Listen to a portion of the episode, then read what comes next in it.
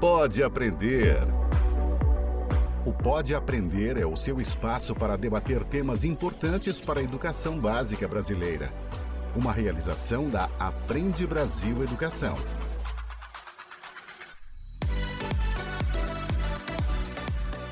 Olá, eu sou a Danaí Búbalo e este é o Pode Aprender, o nosso bate-papo qualificado sobre a educação básica brasileira.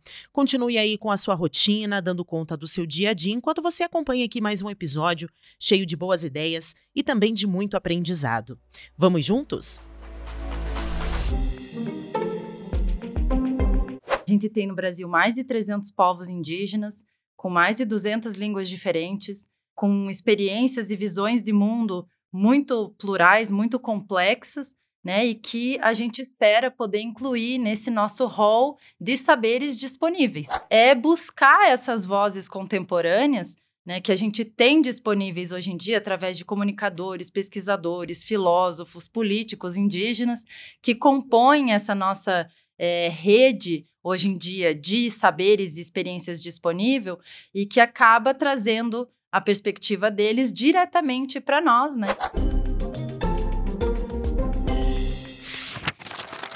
Livro aberto.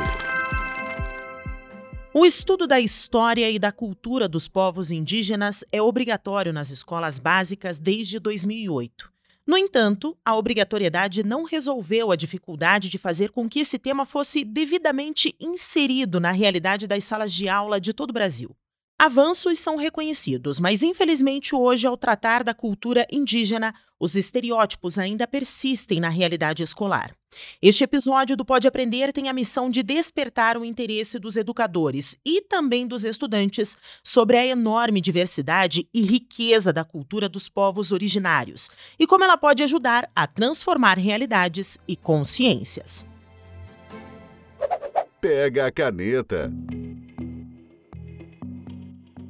Bom, quem vai nos ajudar a fazer algumas reflexões sobre o tema é a Fernanda Félix, professora do curso de bacharelado em Cinema e Audiovisual da Universidade Estadual do Paraná e pesquisadora do CNPq. Ela trabalha com formação de professores e implementação de projetos educacionais nas áreas da linguística e das artes especialmente junto a comunidades tradicionais. Então, Fernanda, seja muito bem-vinda ao Pode Aprender. A gente agradece muito por você ter aceitado o nosso convite. E para a gente começar o nosso bate-papo, eu gostaria que você explicasse para os nossos ouvintes por que é tão importante a gente valorizar os saberes indígenas. Obrigada pela oportunidade, é um prazer estar aqui com vocês. A gente teve finalmente um olhar despertado para essa nossa pluralidade de saberes do mundo, né? Os saberes indígenas sendo um deles.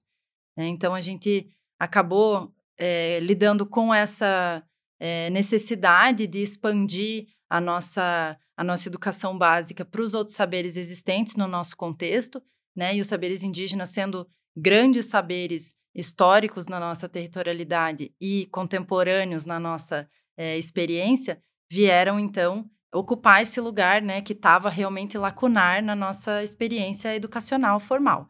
Né? Então, é, a gente tem no Brasil mais de 300 povos indígenas, com mais de 200 línguas diferentes, com experiências e visões de mundo muito plurais, muito complexas, né? E que a gente espera poder incluir nesse nosso rol de saberes disponíveis. Né? Então, assim como a gente busca formar alunos, cidadãos e pessoas de forma geral capazes de atuar no mundo de forma coerente, solidária e cheia de potência, né, a gente espera então que os saberes indígenas sejam incluídos nessa nossa experiência educativa, né, nessa nossa é, lida com a escola, é, para que a gente possa ampliar o repertório de todo mundo, valorizar, reconhecer né, e ampliar também a luta é, que é de todos nós, né? E está sendo eu acho que mais vislumbrada pelos povos indígenas, né, hoje em dia, mas que é uma luta mundial, né, uma luta global. Agora, infelizmente, eu vou tratar como infelizmente, Fernanda, porque alguns temas a gente acaba abordando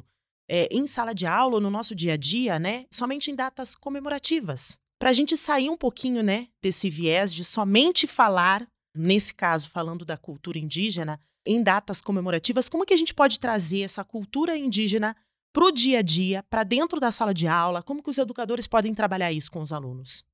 É, primeiro eu acho que a gente tem que compreender que essas datas elas cumprem uma função política, né? Então elas têm o seu valor, né? Mas elas também não podem ser é, o que limita justamente a nossa relação com essas tantas causas, né, que a gente acaba é, trazendo através de datas, né? Então, em relação às culturas indígenas, eu acho que o primeiro é compreender é, que são tantas que a gente não daria conta de tratar num dia só, né? Então, os próprios é, indígenas nos falam, né? Todos os dias, assim como o Dia da Mulher, todos os dias é dia dos povos indígenas, né? E a gente tem que tratar isso de forma contínua, habitual, né? E eu acho que buscando principalmente se livrar desses estereótipos que inclusive o Dia dos povos indígenas hoje em dia, né, mas que por muito tempo a gente tratou como o Dia do Índio, é, acabou trazendo, né, também para as escolas. Agora, aproveitando que você falou da questão dos estereótipos, eles ainda são muito comuns e repetidos nas escolas, né? Você poderia citar alguns aqui para os nossos ouvintes para que possam ser trabalhados também? É, a primeira coisa eu acho que a gente tem que cuidar para não lidar com esses povos indígenas como parados no tempo. Né? Então, são culturas que, como todas as culturas, se atualizam, se alimentam dessas atualizações. Né? No caso dos povos, muito ainda pela luta, não só pela experiência pluricultural e enriquecida pelo diálogo intercultural, mas que também favorece uma luta que ainda é necessária por reconhecimento de terra, de existências e de direitos né, de forma geral. É, então, alguns cuidados assim que os professores podem ter é buscar essas vozes contemporâneas né, que a gente tem disponíveis hoje em dia através de comunicadores, pesquisadores, filósofos, políticos indígenas que compõem essa nossa é, rede hoje em dia de saberes e experiências disponível e que acaba trazendo a perspectiva deles diretamente para nós, né? E a gente se alimentar dessas, é, dessas múltiplas vivências e não deixar que as nossas percepções que precisam ser revisadas dominem a sala de aula. Muito bem. Eu gostaria que você comentasse se é possível tratar sobre os povos indígenas em todas as disciplinas. Né? A gente pode falar, ah, não, só, só vamos tratar na geografia, só vamos tratar na história. Dá para se tratar dos povos indígenas em todas as disciplinas. Sim, são temas transversais, né? Eles acabam podendo desdobrar em todas as disciplinas, né? Porque os povos indígenas possuem conhecimentos e possibilidades de que a gente trabalhe as temáticas vindas desse tema, né, do, dos povos, é, de forma transversal, de forma transdisciplinar. Então, os conhecimentos matemáticos, os conhecimentos culturais, como a gente acaba trazendo, né, mas de uma forma crítica, de uma forma cuidadosa, né, a história, obviamente, né, e não só a partir das nossas perspectivas, mas também buscar as perspectivas desses povos sobre esses conteúdos, né, porque são povos que acumularam conhecimentos milenares, né, e que hoje, pela facilidade da comunicação, também estão disponíveis para a gente, para os professores, para os alunos. Nós, aqui no Pode Aprender, a gente trabalha muito com questão de dicas, né, as questões palpáveis. Então, como trabalhar dentro da sala de aula, como que o professor pode trabalhar dentro da sala de aula a cultura indígena. Tem alguma dica que você possa trazer para os nossos ouvintes de algum trabalho que o professor pode fazer com os alunos? Como que ele pode abordar esse tema? Você consegue listar algumas dicas? Você já falou algumas questões, né, de trazer alguns estudiosos e tudo mais, mas vamos tentar colocar um pouco mais palpável. Em sala de aula, como que a gente pode trabalhar com os alunos? Principalmente com os pequenininhos, né? Eu particularmente trabalho muito a partir da literatura nativa, né? Então é a literatura e principalmente daí voltada para o público infanto-juvenil realmente, é a literatura escrita por indígenas, né? Então, buscar os autores que a gente tem, inclusive aqui em Curitiba a gente tem é, grandes autores indígenas, né? Que tem uma abertura também para ocupar as escolas, né? Então, entrar em contato quando for disponível com uma personalidade indígena para que esse contato seja diretamente com eles, né? O audiovisual é um recurso imenso, então a gente tem tanto produções sobre os povos, mas principalmente produções feitas pelos povos, né? Que hoje em dia estão disponíveis em YouTube, que estão disponíveis em, em, outras plataformas gratuitas e que podem ser integradas e geradoras daí de um conteúdo, de um projeto. Né? Então, perceber que os conteúdos, por mais que eles sejam é, muitas vezes topicais, né, que eles partam de um ponto só, que eles podem ser expandidos, né? Então, a partir de um livro, de uma literatura, você pode tratar diversos conteúdos, né, com as crianças que se expandem para outras disciplinas, né, e encontrar como eles lidam com os animais, como eles lidam com essa integração é, de seres no mundo, né? A partir desses materiais que estão disponíveis, né? E que são feitos por eles. Porque eu acho que o mais importante é a gente buscar conteúdos feitos pelos agentes indígenas e não através de outras vozes falando deles. Ainda falando dessa questão das dicas, eu gostaria que você trouxesse alguns elementos que os professores podem trabalhar em sala de aula com os alunos. Então, por exemplo, a partir dessa leitura que eu faço com os meus alunos, poderia eu trazer uma comunidade indígena para dentro da sala de aula ou tirar do ambiente escolar, sair da sala de aula e conhecer uma comunidade indígena? Como que você abordaria isso com os professores? Quanto mais a gente consegue trazer os povos para dentro de sala de aula, melhor. Até porque essa questão da gente estar tá inserido, né, a gente como não indígena estar tá inserido nos territórios, é sempre uma questão muito mais complicada. Né? A gente lida com entrar num território né, que tem determinadas regras de convivência, que tem determinadas limitações de acolhimento, muitas vezes, né? E eu acho que a questão mais importante também é como a gente chega nesse território, né? Enquanto a gente, enquanto sociedade, não está bem equipado para chegar sempre com cuidado, com respeito e com atenção, eu acho que é mais importante a gente primeiro se equipar disso, né? então trazer tudo que a gente puder de conteúdos elaborados por eles, né? Porque como eles mesmos trazem, as coisas é, devem acontecer para nós, mas feitas por nós. Né? Então, que a gente tenha esse cuidado né, de, primeiro, a gente se munir de todas as, as nossas necessidades a partir do que eles têm nos ofertado.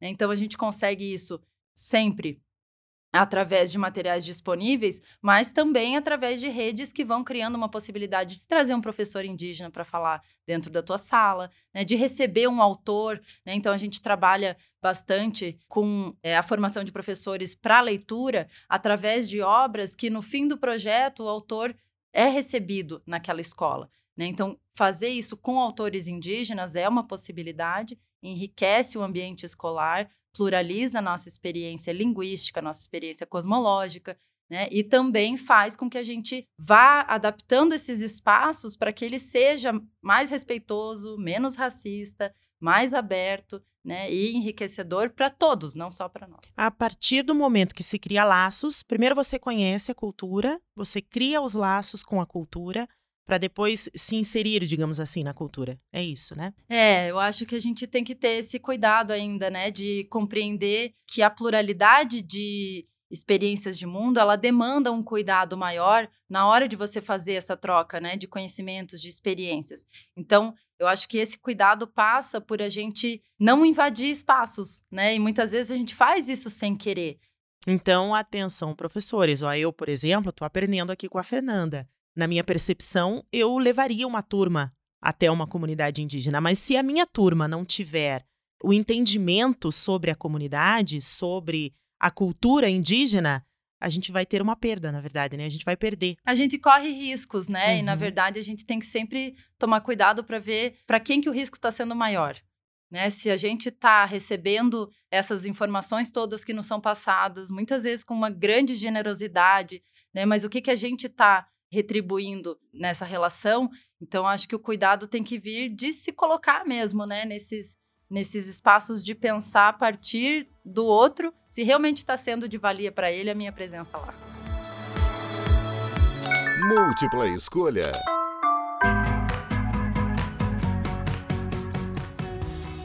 Nós temos um momento aqui do podcast em que eu sempre peço para os nossos convidados, como eu te falei, a gente trabalha muito com dicas. Mas agora, em relação aos professores, como busca de conteúdo. Então, aquele professor que quer estender um pouquinho o tema, tem um pouco mais de interesse, ou quer despertar esse interesse, né, por aprender mais sobre a questão indígena, a cultura indígena. Então, gostaria que você trouxesse para os nossos ouvintes alguma indicação de site, de literatura, né, de leitura que eles possam ter, ou até mesmo uma rede social, um, um podcast eu acho que, em relação à literatura, a gente tem escritores, por exemplo, de literatura para adultos, né? Então, a gente tem a Márcia Cambeba, que é representante da etnia Cambeba, com vários livros publicados. A gente tem o Olívio Jecupé, que é um autor indígena que tem morado aqui em Curitiba, que escreve para um público mais infantil. Essas temáticas que vêm deles normalmente tratam de natureza, dessa relação dos povos com a natureza, mas também tratam de língua, né, que são questões também bem potentes e que fazem a gente também ter bastante conteúdo para trabalhar com os alunos. A gente também tem a integração de algumas artes, né? Então, como a música, a pintura corporal, né, o grafismo, tudo isso está integrado nas experiências indígenas e também pode ser é, material de exploração. Para quem é mais da pesquisa, tem o repositório da UFSC, que tem o curso de licenciatura intercultural indígena dos povos do sul da Mata Atlântica, que é uma fonte imensa para a gente acessar conteúdos gratuitos de material publicado por pesquisadores indígenas sobre os mais diversos temas e que acabam favorecendo a nossa preparação de aula, né, ou de projetos mesmo, que eu acho que acaba sendo um grande potencial de trabalho com essas comunidades, que nos ajudam a pensar de forma integrativa também e não em caixinhas. Diversão para casa. Fernanda, eu gostaria de agradecer muito a tua presença. É uma pena que a gente tenha um tempinho tão curtinho. É, acho que a gente poderia abordar ainda mais questões sobre o tema, mas eu gostaria de agradecer novamente a tua participação e eu quero deixar aqui agora aberto um espaço para que você possa deixar suas redes sociais, o seu contato, para quem quiser conhecer um pouco mais do seu trabalho ou continuar fazendo essa troca de conhecer um pouco mais sobre a cultura, que tem esse despertar de conhecer um pouco mais da cultura é, indígena. Então, gostaria que você deixasse aqui os seus contatos para os nossos ouvintes. Ah, eu estou super disponível para esse prolongamento de troca, né? Porque realmente eu acho que é uma questão que ainda precisa de muita troca. Então, meu e-mail é o fernanda.felix.unespar.edu.br. É, e eu queria deixar também o convite às professoras e professores que tiverem interesse em conhecer a Associação Ler.com, que é uma associação que a gente tem pela democratização da leitura aqui em Curitiba. E o nosso Instagram é o arroba lerAssociacão, né, sem acento, na verdade.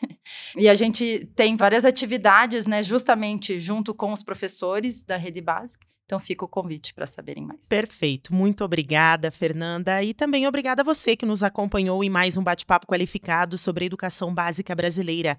O Pode Aprender é uma realização da Aprende Brasil Educação com a produção da banca do podcast. Para comentários e sugestões, basta enviar um e-mail para aprendebrasil@positivo.com.br. Acompanhe os próximos episódios do Pode Aprender na sua plataforma de podcast preferida, nas redes sociais e no site Aprende Brasil. Até mais!